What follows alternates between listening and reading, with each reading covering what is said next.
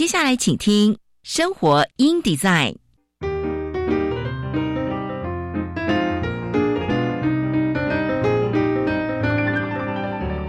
美好早晨，来一段爱智之旅吧。漫步在社会的街角，开启我们与自己的对话。穿梭在文化的回廊，重拾我们与土地的羁绊。生活 in Design 为理想生活提案，设计所有幸福的可能。周一到周五早上九点到十点，我是佳妮，欢迎收听生活 in Design。各位听众朋友们，早安！欢迎收听《生活 in Design》。今天我们周五听档案说故事。我们今天要来聊聊拆船产业。这个拆船业呢，就是把报废的船只来拆解的一个产业哦。台湾呢，曾经是世界拆船业的重心。而有这个拆船王国的美称哦，所以今天呢，我们将会来一起翻阅国家档案，邀请到国家发展委员会档案管理局的蔡生章研究员来陪我们一起回顾我们台湾拆船业如何呢，能够把废铁变黄金，从无到有，再从兴盛到没落的一个发展故事。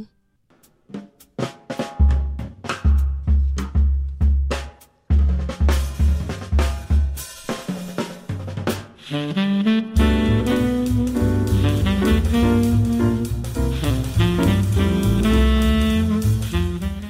今天呢，因为疫情的关系，全台停课嘛，所以接下来呢，我们将会有我们教育电台花莲分台的文玲来跟各位呢分享说，诶，居家学习的期间，我们如何能够来帮助孩子有效的管理时间，能够做到停课不停学哦。所以接下来呢，我们将会带来我们今天的时间管理有效率小单元。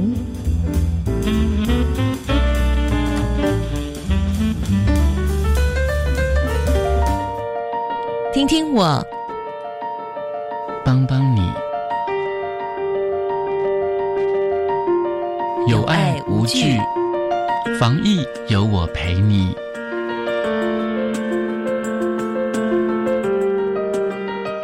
大家好，我是花莲分台的文玲。新冠肺炎 （COVID-19） 的这个疫情呢蔓延全球，那么各国呢采取这种封锁的策略，要求民众呢尽量要待在家里面，并且关闭校园。那么最严重的时候呢，全球估计超过有一百六十个国家的学校呢是被关闭的，那约有将近百分之九十的学生呢是没有办法上学的。那为了避免孩子呢因为学校停课而中断学习，其世界各国呢纷纷提出了所谓的线上。教学的方式哦，要真正的来落实停课不停学，其实哦，不止在空间上要有学习的空间，也要呢训练孩子能够有效的来运用时间，时间的管理也是相当重要的。所以今天呢，我们在单元当中特别呢为听众朋友们邀请慈大附中的李林慧李校长。以及慈小的肖庆清老师来跟大家分享如何呢把时间做有效的管理，真正的落实学习无落差。喂，您好，各位听众朋友，大家好。各位听众朋友，大家好。那么面对这样的一个疫情呢，从新冠状病毒呢在全世界呃肆虐之后，我们发现呢，全世界很多国家大部分都停课了，是都改为线上学习。大家会担心的是。那如果这个在家里线上学习，孩子没有办法像在学校里面有上下课的钟声，对，就是这节课呢是上英文，这节课呢是数学。好了，现在下课十分钟，好了，上课了，好像吃午餐，所以那个作息会很乱，所以学生呢学习的态度会不会跟着？懒散，对，在家里有不比在学校，对不对？学校呢有这个同学，然后有老师，那在家里就是自己要靠自己喽。那你如果说时间又没有做好管理的话，他就会感觉比较没有那么的规律。对，没有规律的话就没有效率。对所以这边向姐姐首先教给大家，就是你一定要善用呢时间表，嗯就是我们所谓的呃学校里面的课表。对你如果在家你要停课不停学的话，你就必须呢在家里也做一个这样的课时表。间表比照在学校、哦也一样，如果要线上学习，这节课是英文，这节课是数学，你也一样可以给自己一个 break time。OK，哦，也是一样。好，时间到就是该吃饭时间。嗯，好，这时间到了，呃，比如说，哎，体育课，那我可能没有办法一边看电脑，但是你自己，哎，这个时间，做运动啊。可是可以在家里，只是把操场的运动搬回到家里。对，只是空间上改变而已哈。那个在家自学的时间规划表是非常重要的。嗯一样，如果在学校是七节课，别忘你在家里也要安排七七节课课。如果你在学校里面呢，每天都有上英文，所以你在家里就要每天也要接触英文。嗯，啊，我觉得这样的一个时间课表，在家的一个这样时间表，会让你的作息呢很规律。那嗯至少呢，时间管理这是最重要的第一步。那另外呢，学校老师平常呢也会教学生有一些时间管理的方法。我们请肖信清老师来告诉大家，老师呢是怎么要求学生，怎么教导学生做好时间管理的。其实呢，就刚刚像校长姐姐说的，在家呢，其实一样可以有一个时间作息表，那孩子就会很规律的完成他的作息。那除此之外呢，其实啊，孩子在做每一件事情的时候呢，可能要教导他时间观念。时间观念对，哦有时候可能小朋友吃个饭，可能就要吃个一两个钟头。嗯，这时候爸爸妈妈呢，不妨可以拿出计时器。对对哦，吃饭的时候把计时器放在旁边吗？对对对对对，就像呢，其实很多班级老师啊，嗯黑板上都有计时器。嗯，所以比如说这一顿饭呢，呃我们希望小朋友吃十五分钟或吃二十分钟就可以吃完，嗯那就可以把计时器按个十五分钟。小朋友在看着计时器倒数的时候，他就知道他剩下多少时间，是那可以很快的完成他要完成的事情。嗯，那另外呢，可能啊，在跟孩子在约定，就是他完成事情的时候，可以把主导权交给小朋友，他们才知道说，哎，他可以怎么去善用他的时间，然后慢慢的时间越来越久的时候，他可以知道说，他有多少时间，他可以完成多少的事情。嗯，其实有时候小朋友啊，他在做事情的时候啊，他还是希望说，哎，他可以有一点点休息的时间。对，不要把这个时间弄得好紧绷对哦。对对对对，是。所以我们可以告诉孩子说，如果啊你在几点前啊，八点前你就可以完成这些事情的话，你就可以有一些自由时间。哦，tea time 这 Tea time 或者是 happy time，嗯。那小朋友就可以很有效率、很有冲劲的赶快完成他想要做的事情。是他为了那个 tea time 跟 happy time 哦，他要赶快在这个时间内呢把事情做完。对对哦。对对对，我们要停课不停学，其实嗯。时间管理很重要。对。除了有个学习的空间跟设备之外，那么时间的管理也很重要。嗯所以首先呢，香姐提到说你要善用你的作息表，也就是你在家也要有课表喽。是那么第二个，我们也听到这个肖欣欣老师，其实我们可以善用一些工具，是例如呃计时钟哎或者是计时器。是那么让孩子呢不会因为在家他整个作息就变得更懒散，嗯所以那个对时间的观念跟态度不会因为你把学习挪到家里面而有所这个改变，嗯所以要善用计时器跟一些道具了哈。嗯那么第三个就是一定要有方法，比如说我们可以给孩子一些约定、一些弹性。是如果孩子已经做好了他该做的功课，那完成老师呢线上教学所要求的这些课业、这些学习表现，我们也给孩子一些弹性的时间。是所以这些呢，就是你要有方法。那么简单的说，建立孩子呢正确的时间观念，以及对时间一个很认真、很珍惜的这样的一个态度，也是我们在防疫期间里面非常重要的。所以，如何停课不停学，我觉得一定要把这个时间管理的能力，应该是把它当做一个素养，一个嗯学习最重要的素养。借这个机会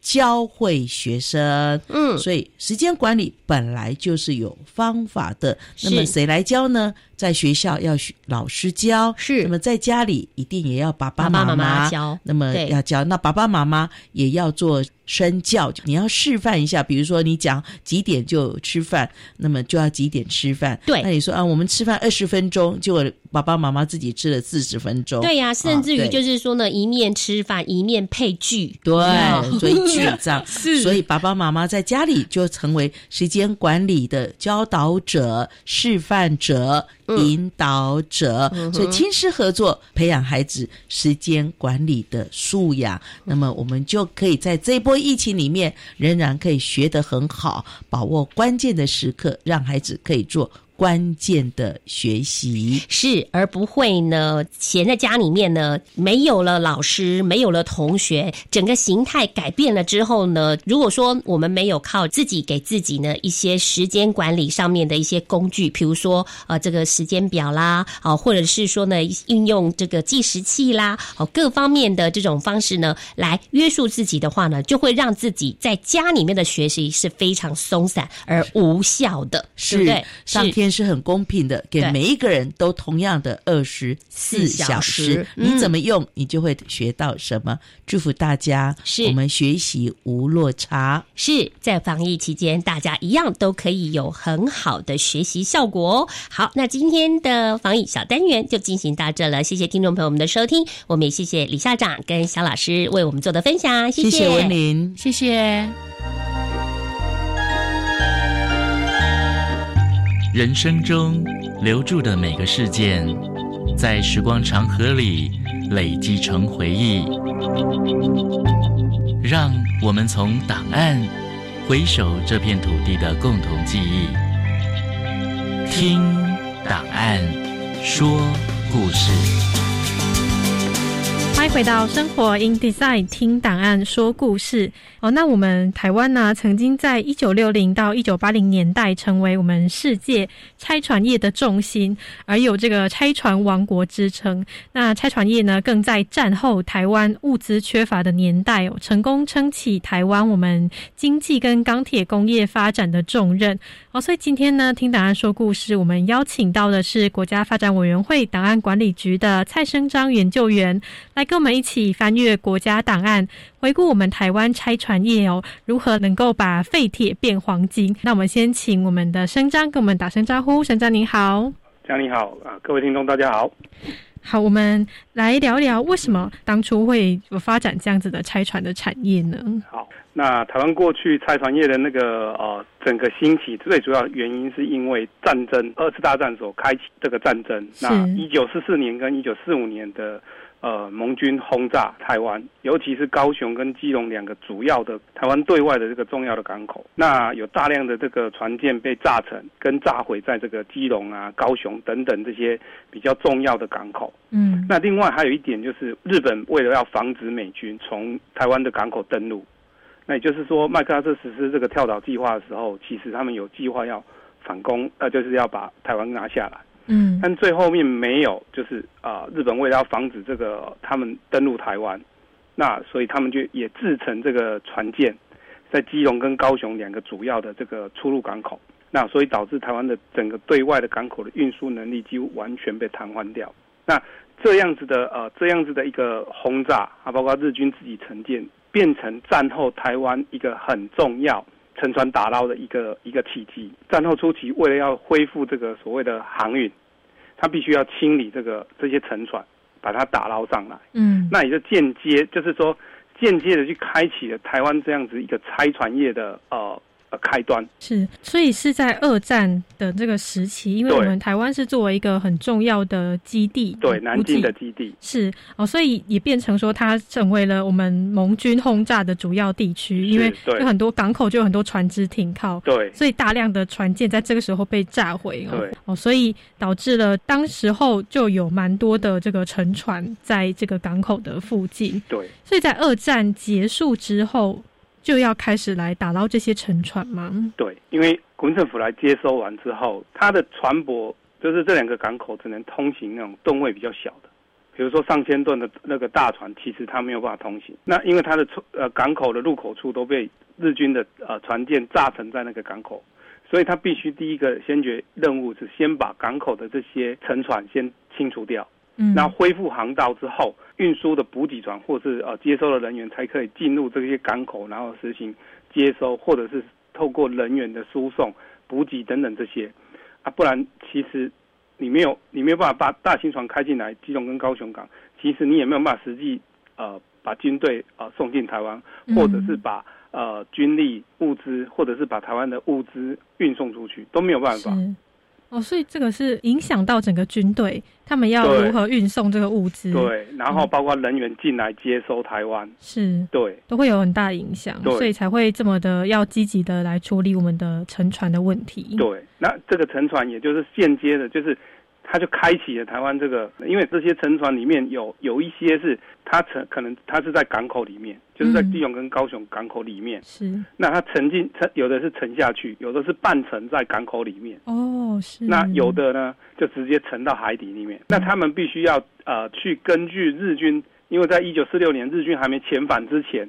他们必须要协助把所有台湾的包括资源、物资、人员各项的数据要提供给，因为他们已经无条件投降了，所以他要把这些数据，包括沉船的这些位置，比如说他们把什么船沉在哪些位置上面，啊，或者是港口里面有哪一些船原本是呃军舰或者商船也好，或者是渔船或者是水产试验船等等这些，他都要先调查清楚完之后，他才能够去打捞。那一开始其实呃台湾省呃台湾呃行政长官公署来接收之后，其实第一个时间点并不是由呃国民政府的呃人员去做进行这个打捞的工作，嗯而是由行政长官公署命令命令在台湾的这些日本海军组织的这些船舶救难部嗯去负责所有在台湾打捞的沉船的事宜。但是到了一九四六年日人遣返之后，行政长官公署就变成把这项任务交给了什么？交给了交通处去负责，所以他在这个同时也成立了一个所谓的航运恢复委员会，同时在高雄跟基隆设置了两港的办事处，开始去进行这个日人所提供给他的这些沉船的这些情况的调查。嗯。然后实际去负责，比如说要沉船要捞修，或是要拆解要标售，或者是沉船，他们必须要透过民间的企业去签订这个契约，或者是有一些船舶，它其实事实上并不是日军所有，有一些是什么？有一些可能是台湾人所有，嗯或者是它的产权产生问题，这些纠纷都要透透过这一个航运的恢复委员会去做这样子的一个呃协调的的的工作。嗯是那在一九四六年，他其实他颁布了这些之后，随即他又颁布了一个所谓台湾省行政长官公署奖励人民捞修沉船的管理办法，嗯还有他还有一个呃奖励打捞各港沉船物资的办法。嗯透过也就是说人民的对，透过人民的方式，因为当时候的技术不足以去打捞这些东西，因为呃打捞的技术设备都不足，所以他赋予这样子的，就透过民间的力量，然后给他们优先，比如说我去购买这艘船的权利，嗯。那打捞上来的话，那艘船的权利就属于这个打捞者，嗯。或者是他用酬劳奖金的方式去跟呃民间的这个呃业业者或者是人民去跟他讲说，你帮我打捞，我就可以给你一些，比如说打捞上来的奖金，然后他们会去分摊，然后鼓励民间来参与这样子的一个打捞的工作。是对，那我相信说这样子的工程一定是很浩大的，所以对，哎，只如果仅仅通过航运恢复委员会的话，实在是没有办法哦，一夕之间可以马上完成这样子的任务，因为战后的嗯。物资各方面的缺缺都太乏缺乏了。对啊，哦，那想要再请问一下哦，生章，我们的这个船呢、除了我们的二战的沉船之外，是。还有没有其他哪一些的来源？有，其实战后打捞沉船的这一个阶段，就是一九四七年到一九四九年是属于第一阶段，是，也就是战后拆解港口沉船的时期。那第二个阶段就是在一九五零年到一九五二年。啊，随着中国大陆呃，就就随着国民政府撤退台湾之后，总共有二十九家的轮船公司，共计三百八十艘的航行，就是之前航行在中国大陆内河，比如说长江、黄河这些内河的江轮，跟着呃国民政府撤退来台湾。是，可是台湾没有一条河流是可以供应这些江轮去行驶的，因为台湾唯一有航运价值的只有一条，就是淡水河。嗯，可是淡水河在清代到清代到日治时期就其实已经淤积了，所以在清代的时候，其实清呃刘铭传就盖了，比如说盖了铁路到要到基隆，嗯，其实就是因为基隆的整个天然的港口的相对的优良，然后所以第二个阶段就是在一九五零年到一九五二年的这个就是中国大陆来台湾的这些江轮的拆解，嗯，那它成为第二个阶段里面，那第三个阶段里面呢，第三个阶段就是啥？就在哪里呢？第三个阶段就是在，呃，一九五二年到一九六一年，就是拆解大型淘汰的国轮跟军舰的时期。是，也就是说，从二战接收的这些日军的军舰，比如说他接收本来没有被集成的，嗯他被国民政府接收了。是，那有一些沉船，它是打捞上来捞修完毕可以用了，可是那些都是二战期间的老旧船只。嗯，那它其实到战后，其实到一九五零年代、六零年代，其实它已经不符合台湾的使用，而且它的船龄都非常的老旧，是，所以他们就并进入第二个阶段里面是要必须被淘汰。嗯，那第四个时期，也就是在一九六零年代，台湾开始发展之后，就是经济起飞之后，台湾进入了另外一个阶段，就是拆解进口旧船的时期，就是我们从国外进口废弃的船舶来提供国内拆船所需的这个。那这个时期最重要的就是政策的影响，嗯就是政府去补助，政府去奖励。是，然后政府的政策去导引他们，然后进口这些废船给他们优惠或者其他相关的。那也就在这个政策的呃导引下，台湾的拆船王国开始起飞，也就在一九八六一九六八年的时候，荣登世界第一的这个拆船王国。哦，所以其实像这样子的拆船产业，等于是说它需要天时加地利是加人和。是哦，有刚好有这样子的契机，它才有办法来发展这样子的产业。虽然我们知道说现在是一个哦比较没落，现在已经没有我们像以前过去这样子发展的这么的这个辉煌的时候，但是呢，我们还是可以呃回顾一下、哦、当时候为什么这么多人会愿意加入到我们的拆船产业当中，它有怎么样的经济效益？那因为当时候其实这个拆船，其实对我们刚刚一开始佳妮在一开始的时候，其实就已经讲到。嗯，它其实是成功的去撑起这个台湾战后经济起飞，还有台湾在因为经济起飞之后所连带影响的这个工业的发展，嗯，那连带需要很多的钢铁的这个原料。是那从拆船的这个部分里面，它其实呃包括它拆船的钢板，还有它呃废料、五金，或者是是一些零件，或者是马达等等这些船上，你只要可以想到的这些东西，通通可以拆解下来。嗯如果它可以用，它就可以修复。修复完之后，比如说钢板就作为呃台湾呃主要的这些钢材的来源。嗯，那台湾的这些拆产业者会把这些东西专案卖给所谓的国内的这个钢铁厂，那他们就变成因为呃以前的钢铁台湾又没有矿砂，我们的矿砂所有的矿砂都需要进口，对，那这些矿砂又掌握在像美国这些大国的手里面啊，尤其美国又是一个它其实有废铁王国之称，嗯，就是说世界上最多的废铁其实是掌握在在美国。因为他们在二战期间也大量的造自由轮，他们其实大量的去建造这个，所以他们的钢铁需求量也很高。所以他们有，比如说他们造了很多这样像自由轮这些船舰，有没有？就是为了要二战期间，在一九四零年代的时候，为了要支援欧洲战场，嗯。他把那个船舶、那个自由轮都是什么？模具模具化，它可以在很短的时间内大量的去制造，所以它短短在呃一九四四年，大概一九四三年到一九四四年，还有一九四五年左右，总共建了将近快两千七百多艘，所以它建造的速度非常的快。然后它拨给就是无偿拨给租借给什么？盟国。啊，所以这个就变成他们最主要的。啊。所以我刚讲的这个钢材的这个使用，然后比如说啊、对于财政的益助，我把这些东西拆船拆完之后卖出去的钢铁的钱，就是可以挹注财政。那这些钢板跟嘎料呢，就可以提供国内的钢铁需要。那这些废铁呢，还有其他的金属，还有比如说船上的这些废油、废五金、零件等等，它都可以变成什么？可以变成再利用，然后就流入了什么？旧货的五金市场去再利用。嗯，我我们一般人看不出来它的这个价值，我们觉得说，哎，沉船都是废铁啊，都是废料啊，这要怎么用？是，但其实它是很有价值的。生活 in design，我们到这边先休息一下哦。等一下呢，继续要来聊聊废铁如何变黄金。为什么我们的这些沉船拆下来的废铁是很有价值呢？它的价值又在哪里呢？我们生活 in design 休息一下，马上回来。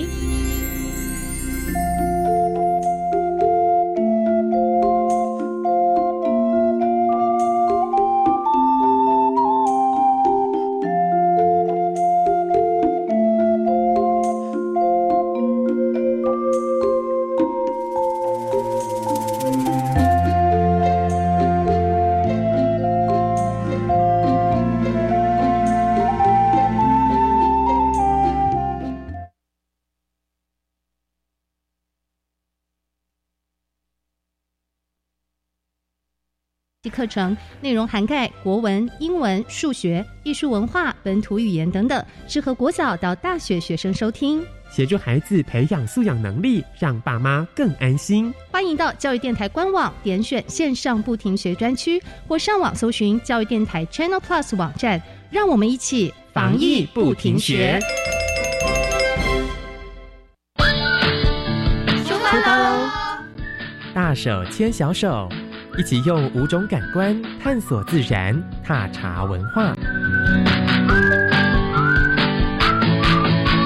五十二个户外教育好点子，欢迎每个星期三晚上五点二十分，和我们一起走出课室，尽情探索，点燃热情，勇敢冒险，享受学习的乐趣。老公，嗯，今天轮到你做家事喽。老婆，家事我早就做完了。这张房屋税缴款书你忘记了吧？小事一桩了，打开手机，下载有缴税服务的行动支付 APP，扫描缴款书上的 QR code，不出门就能完成缴纳。哇哦，现在缴税这么简单，我们就有更多时间一起出去玩喽。五月缴纳房屋税，多元管道轻松缴，智慧便利一路奔。以上广告由财政部提供。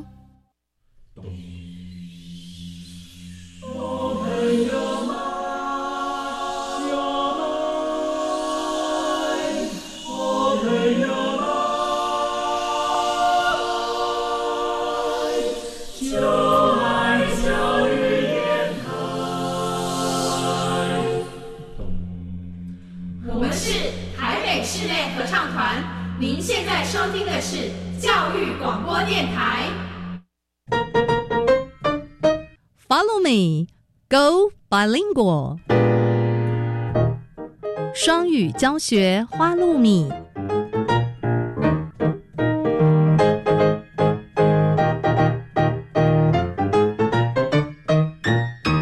Hi everyone, I'm Neil. I'm Kitty. This is Follow Me, Go Bilingual. Planning to become a bilingual nation, our country tries to instill English into our daily lives, including the radio shows. And today, we're going to learn some new words from the news report. 欢迎来到双语教学花露米节目。今天我们将听英古新闻，学英文。付钱让你看电影，怎么有这种好康 ？Nerdbear 这个网站就提供了这个千载难逢的好机会哦。Superfan to get one thousand dollars to watch all twenty-four James Bond films。铁粉将获一千美金观看二十四部詹姆士庞德电影。A website called Nerdbear is offering one James Bond superfan $1,000 to watch all 24 Bond movies in 30 days, from 1962's Dr. No to 2015's Spectre. That's over 51 hours of films, 7 different 007s, and too many martinis, the website wrote. Nerdbeer says it hopes the job will keep one lucky fan going while they wait for the 25th James Bond movie, No Time to Die, to be released. The movie has been delayed several times because of COVID-19 pandemic, but should come to theaters in September. We thought this competition would not only bring back happy memories, but also help someone pass the time during the lockdown. Amr Hussein, Nerdbear's founder, told CNN. To apply, people must name their favorite James Bond movie, explain why they are a James Bond fan, and say why they should get a job.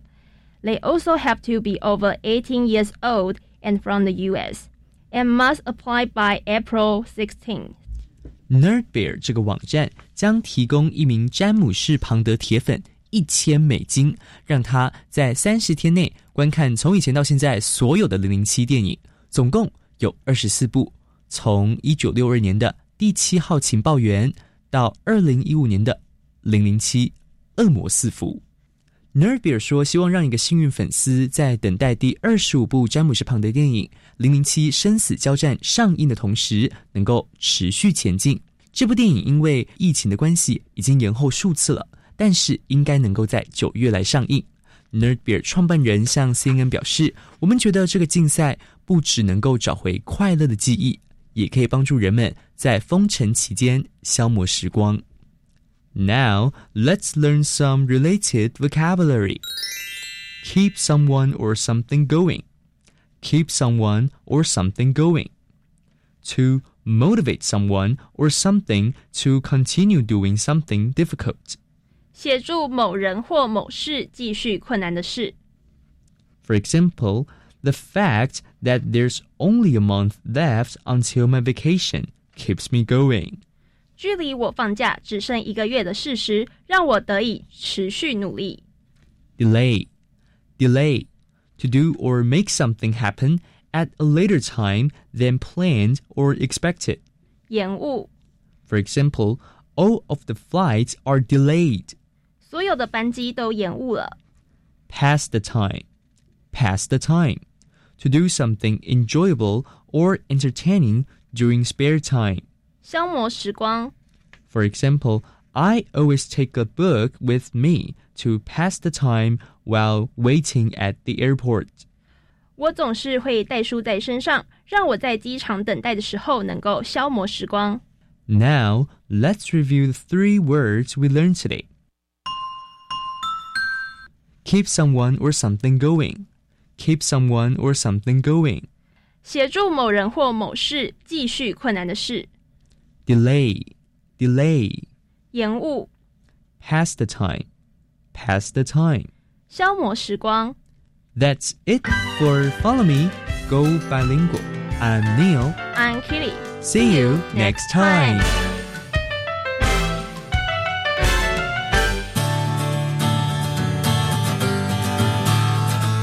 欢迎回到生活 in design 听档案说故事。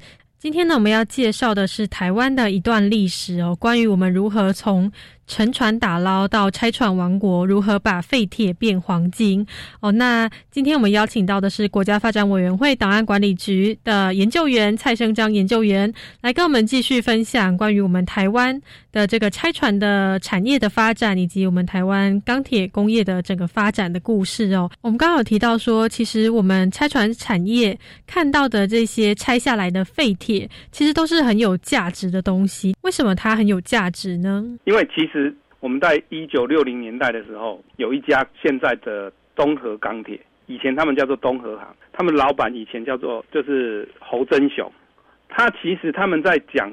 呃，他在回忆这一段他们在从事钢铁拆船的这个，就是刚刚拆船到底还有还有什么？因为他们他们讲说，其实拆船因为它需要很庞大的资金，比如说他一九五零年代的时候烧那种呃，比如说一烧的一万吨的自由轮，一艘废船大概约合美金大概十五万元，等于相当于新台币六百万，就是一艘船哦，一艘船，那折合现在。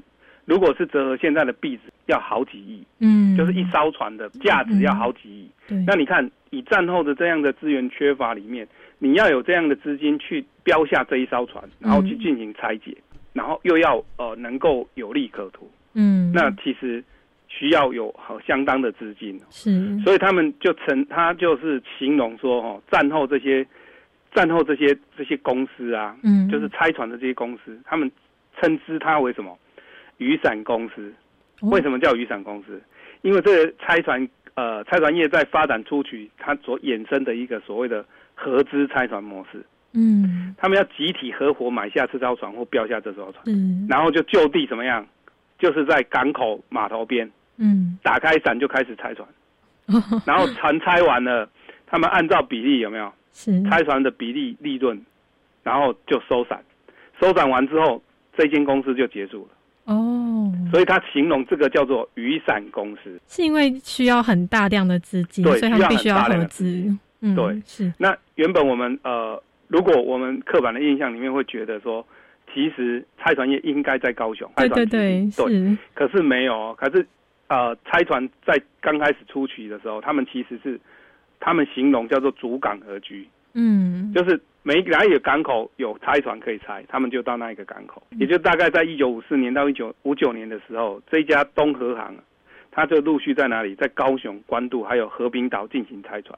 啊，和平岛就在哪里呢？和平岛就是在现在的那个阿根纳造船厂。那个阿根纳造船厂以前是美国英格斯台湾造船厂跟船坞公司，简称叫做英台公司。它其实跟台湾合作，就是在战后这个呃一九五零年代的时候，跟台湾合作去做从事这个造船的这个业务。那东和航就是在这个呃阿根纳造船厂旁边，跟他租用码头，然后进行拆解码头旧船的这个活动。所以你会看到什么？就是同样在阿根纳那个厂厂那个码头那个附近，一边正在造新船，然后旁边在拆船。嗯，就是你可以看到新旧的这样，一个在拆船，一个在新，一个在盖新船。是，对，哦，当时候可以看到这个非常特别的景象。对，就是这个是侯振雄先生他的回忆录里面所所提到的这个景象。哦，因为这个当时候就是哪里有需要拆船，他们就去哪里 是竹港而居。哦，真的很特别。对哦，所以当时候等于是也算是带起了台湾的一个经济发展很重要的一块。对，可是后来其实嗯我们既有观念里面都认为那个拆船业都集中在哪里？都是集中在高雄。嗯可是我们有没有想到一个问题，就是为什么拆船业会集中在高雄港？就因为高雄港它有先天上距离，它有先天上的地理条件的优越性。比如说它的高雄港是一个，比如说它是一个西湖，它外面的那个旗津那一条可以整个变成一个护岸，所以它平均潮差只有一公尺而已。嗯，就是它不会受到外面大浪的影响，而去影响它港内的那个波浪这样子起伏太大。是另外一个，高雄港因为在南部，嗯，所以它下雨的日数很少，晴天多，哦是，而且它的下雨季节很集集中对，就是在西南季风来的时候，嗯，夏季的时候，它才会集中下雨，对不对？那另外一个就是它的条件这样子，比如说晴天多、雨中雨季集中，它就有利于什么？露天的这个拆船作业。另外一个原因就是它有充沛的劳动力，充沛的劳动力。嗯，可是你在基隆不一样哦，基隆一年三百六十五天，它大概下了三百多天的雨。对我们的雨都，对，那它就是一个雨都，对不对？那你要拆船，即便你撑伞，你的伞能够遮多少？那你你在那个，比如说你在以前的码头里面，它可能呃不像现在都是它已经盖好的是有呃水泥的那个水泥的这个提案，那以前可能会有一些泥泞的那个地有没有？他们还是要穿什么？要穿雨鞋，嗯也就是说他一年大概要穿两百多天到三百多天的雨鞋或雨衣在进行拆船，就是相对的天天先天的条件就没有什么高雄港来的好。其实地理位置也会有这个差异哦，对跟我们这个就是啊环境、各方面对就会有差异。所以我们印象中说，觉得高雄是主要的这个拆船的的重镇是哦，也是跟这个有关系。对，是哦。但是，哎，刚刚申章您说，其实他们是主港而居，但是对。还是以高雄为主，我可以这样就是说吗？渐渐对，它嗯。渐渐的，他们因为他们的产业的发展，就是包括船只的进口等等，或者政府的政策里面，是。都已经慢慢的偏向于集中在高雄港。嗯。当然，其他的都是有零星的，是。但它不会是像高雄港这么聚集，它就变成一个所谓的拆船专区。嗯，是哦，所以我们的这个拆船产业啊，其实到了后期，等于是我们去哎去收购这些呃无价值的旧废船，就可以利用像这样子的钱，然后来太旧换新。对对，因为那个是、呃呃，嘉妮讲的这个是第二阶段的部分，是就是第二阶段淘汰国轮的这个阶也就是一九五二年到一九六一年的这个阶段。因为一九五三年台湾就是政府推行了第一期的四年经济计划，是。所以它成功的带动了台湾的这个呃经济的发展。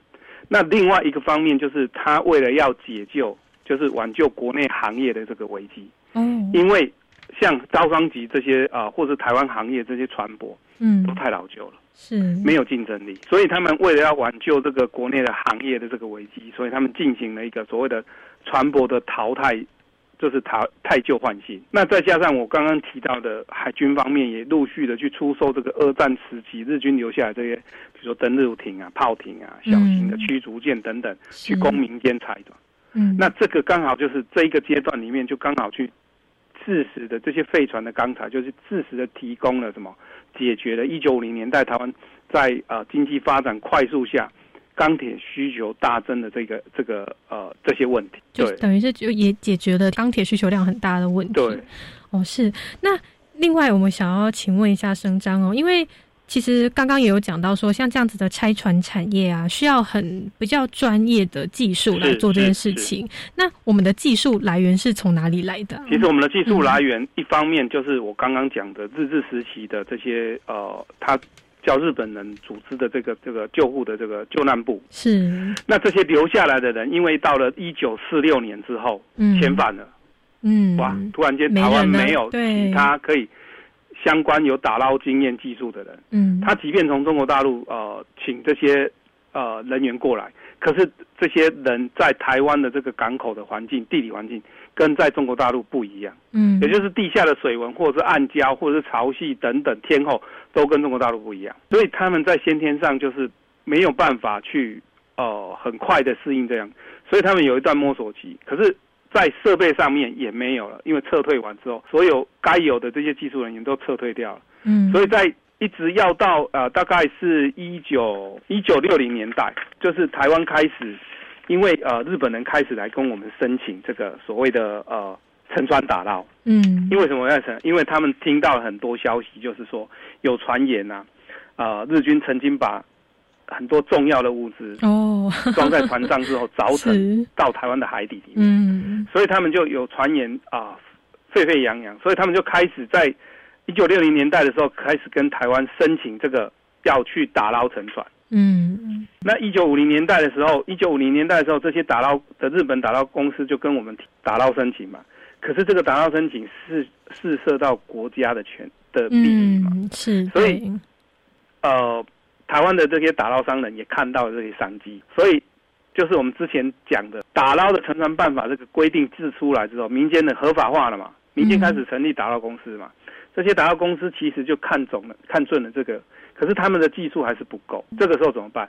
就必须要去寻求外援，而且这个时候我们跟日本跟美国的关系是最密切的。嗯所以当我们在呃需求这些方面的话，第一个时间一定想到日本跟美国。嗯所以我们在这个时候大量的跟日本做合作，嗯也就是说，我们的打捞业者趁就是趁这个一九零年代的时候，跟日本这些打捞公公司合作，希望去打捞这些沉船，或者是聘用日籍的这些打捞技术人员来到台湾。嗯嗯可是政府最后决定说这个不对，因为这个是涉到国家的利益嘛。嗯因为你打捞上来的这个，如果里面有真的有传言中这么重要的，比如说黄金啊或者各种东西的话，是。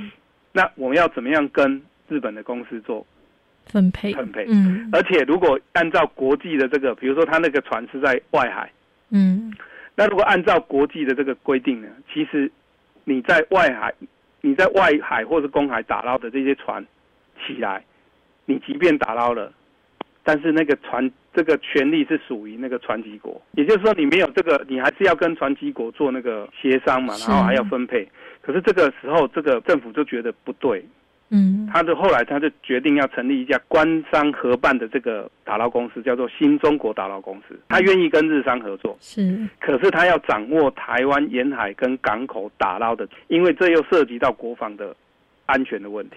因为你如果一旦进来，你的打捞船或人员进来，难保他不会进行测绘或什么。这因为那个是当时候的氛围啦。是就是在当时候这个氛围，然后我们透过日本的这些，比如说他们的打捞公司，我们跟他合作，我们聘雇他们的打捞人员来到台湾，然后做技术的合作，然后去提升台湾的这些打捞技术啊、设备啊，同时去培养台湾这些专业的打捞技术人员，然后才慢慢的去奠定了台湾这些打捞的这个打捞业的这个这些相关的基础跟跟这个技术。嗯，等于是说，诶，官方政府这边也是有意的想要来扶持，对扶持，对。哦，所以有这个官商合办的公司，然后也跟我们的日商导游公司合作，对，等于在这个时间内，我们就吸收了他们的技术，对，哦，所以也培养了很多的这个人力，好的人才，是。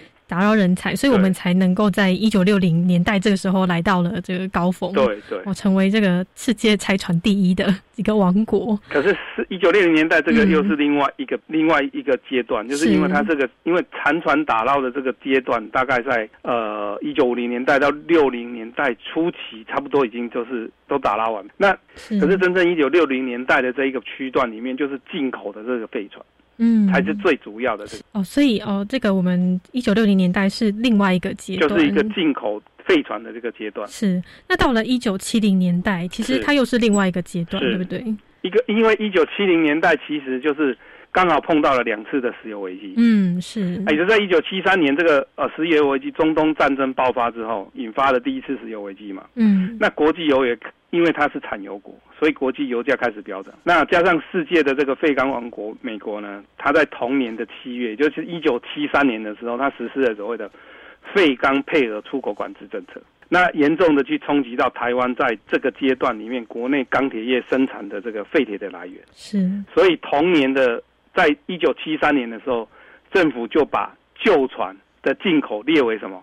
特案融资的对象，也就是说，我给你特别的融资，嗯，你可以专案去进口这些废船进来，那拆船的这些废船就可以提供国内在废铁来源的这个需求。好，再加上另外一个主要的原因，就是在一九七零年代的这个拆船码头的这个专用码头的兴建，就是才是台湾拆船业快速发展的一个最主要的关键。是，尤其是一九七五年的这个高雄大仁港拆船专区，还有一九七八年大林港的这个。大林拆船专区的新建完成，嗯，那让台湾的这个拆船的这个拆船的量，从一九七一年的九十万的轻排水吨，大幅倍增成长到一九七八年的三百九十万轻排水吨。那这个轻排水吨的意思就是什么？就是它里面的东西都已经清空了，哦，油料也清空了，只剩下船体的部分。嗯，所以他们称之叫做。新排水症，英文叫做 LTD。那你当时候的这样子的呃七零年代这样子啊，据说啦，当时候的台湾的这个拆船的这个功力多么深厚，就是当时候一一一一艘一万吨的大船，四十个工人，台湾只要十八天就可以拆解完成。哇，十八天，十八天哦，哦，好快。另外，根据其他的人的这个转述，就是可能口述也好相关的，当时候如果一一艘。进口的三十万吨的油那个废船来讲，其他的国家大概要拆解一百五十天到一百八十天，嗯，也就是将近半年哦，嗯，就是说一艘船在其他的国家，比如说比较先进，像美国这些，因为他们的工人的自主意识很高，是。环保的意识也很高，他不像台湾人这样子哦，他们就要拆一艘船三十万吨的船，要一百八十天，对不对？嗯，在台湾几天就可以完成，一个月就完成。人家要六个月，我们要一个月就完成。是。哦，所以这真的是台湾的这个 对工业奇迹。哦，非常的厉害哦。台湾人当时候在那时候，难怪就是称被称为是拆船王国。哦。那其实诶，发展的的时间很长啦，但是到了一九八零年代的时候，你刚刚生长有讲到，因为环境污染的问题以及工作本身的高危险性，所以其实就慢慢的没落了。对。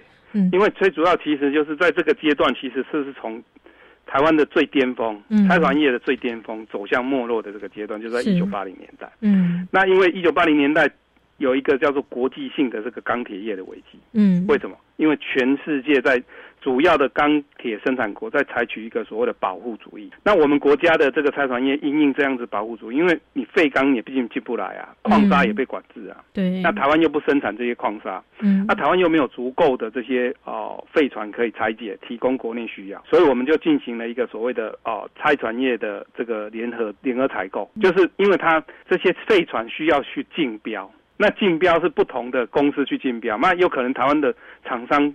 如果大家有去听过拍卖会，他们是就是落拍，那他们会不断的加码，对不对？那可是我如果同透过联合的去采购，我不用自己人去竞标，嗯，我用联合的方式去竞标的时候，我就可以压低废船进口的价。那另外一个就是拆拆船业长期其实它就是什么？噪音、哦，废油污染、嗯，空气污染，然后另外一个就是它的工作其实很有非常高的高危险性，因为他们是吊那个钢板都非常非常的重。那有时候这个吊吊的那个钢板，因为起重机或是吊架的那个部分钢索老化疲乏了，断掉的时候掉下来，可能随时就会压死人。哦，是，或者是说你在拆船的过程里面，零件在你在啊焊烧的时候，那你没有算准好那一个它落下来那个位置，你可能就什么。整个就塌陷。那还有一个最危险，就是说以前进来为了要节省那个所谓的报关的程序，嗯，他可能会先跟你讲说，我已经因为这艘因为这艘船从国外进来，它的引擎各方面都还要是还可以航行嘛，嗯，那它要必须装载足够的燃料。那有时候他们会请他们要提出所谓的清仓证明，就是你进口完之后你要实习清仓证明，就表示你船内没有油污或是其他的那个。那有时候呃，拆船工人在下面进行焊接的时候，那如果它的船舱里面的油槽嗯。没有把燃料抽干净，那会产生什么？啊，就就会爆炸，对，对，那可能点燃了火星之后，它就产生那个气爆之后，很就是我刚刚讲到的那个一九一九八六年那一那一个加纳利油轮爆炸事件，然后就因为这种事件还不止只有一件，是哦，所以呃就会发现说，虽然说哎拆船业可以带来很大的经济效益，但是它本身的这个工作性质哦实在是太高危险性了，对。所以慢慢的其实环保意识的抬头，嗯或者是劳工权益的抬头，等于是等于说这是一个发展的必然性啦。我们的发展到了这个阶段，我们可能就要淘汰掉一些这种比较高危险性的工作对。哦，所以我们的这个拆船业也渐渐的就走入历史。那他们其实其实有，比如说大林跟刚刚讲大林跟大大人人拆船、嗯拆拆船业者这些，他其实曾经在政府要收回第五，在收回这个大人拆船专区的时候，他曾经要求就请求政府要设立另外一个拆船的专区，嗯，让他们可以继续的发展下去。是可是政府最后也没有答应，也没有帮他们去找这个。嗯，那因为它属于重污染，是。然后又高危险性，嗯。那所以他们最后面就是没有办法，它还逐渐的走向一个就是没落。是。那台湾整个到最后面变成是我们的拆船王国就不见了嘛，嗯那这个拆船业也就没落了。是那现在这现在世界最大的这个拆船王国就是在哪里？在孟加拉。哦是那他们嗯取代了台湾，变成世界的拆船王国。可是那个拆船王国变成一个人间炼狱，因为那边的呃那边的人在在从事这些拆船业啊，薪水很低之外，嗯然后更加又没有安全的保障。对，那没有安全的保障。嗯那如果前一阵，如果大家有看前一阵子的这个报道，他们的这个拆船的这个环境其实相当当相当的恶劣，比台湾以前在呃七零年代八零年代这个拆船的环境更恶劣，然后也没有任何的这个呃保护设施，嗯然后他们的拆船的设施设备也都没有台湾在一九七零年代八零年代的这个时候来得好。是，我只能说，哎、这台湾是走过这一段历史，但是台湾人还是嗯、呃很幸福的啦，只能这样子说。对啊，但是呃，终究我们还是呃把这个。拆船王国的童鞋摘掉了哦，但是后面也代表着说，我们台湾其实也发展的越来越好，对是这样子的意思。是，所以，哎，今天我们的声张呃研究员跟我们分享了非常多关于我们的台湾之所以会成为拆船王国的这样子的一个发展的故事哦。那我们其实更多的记录都可以到我们的国家档案资讯网来检索查询。对，那因为我们最近呃，在我们因为刚好应应一起啊，我们的这个港湾记忆台湾南北双港的特展刚好在五月底就结束。那如果各位对于呃台湾的南北双港或是拆船的这个产业有相关的这个兴趣，可以上我们国家发发展委员会档案管理局的网页。官方的网页里面有一个呃啊档案瑰宝，那这个档案瑰宝里面就会有我们这一次所有展览所有的呃档案，包括影音，还有环境，还有游戏等等这些，通通在呃线上网站可以把它一次看完。嗯，所以在家就可以来浏览我们的这个台湾的历史哦，很很有趣的档案故事是啊。今天非常的感谢生张来跟我们做一个分享哦，谢谢谢谢谢你啊。我们的这个听档案说故事到这边告一个段落，感谢各位听众朋友们的收听，我是佳妮，我们下周见，拜拜。好，拜拜。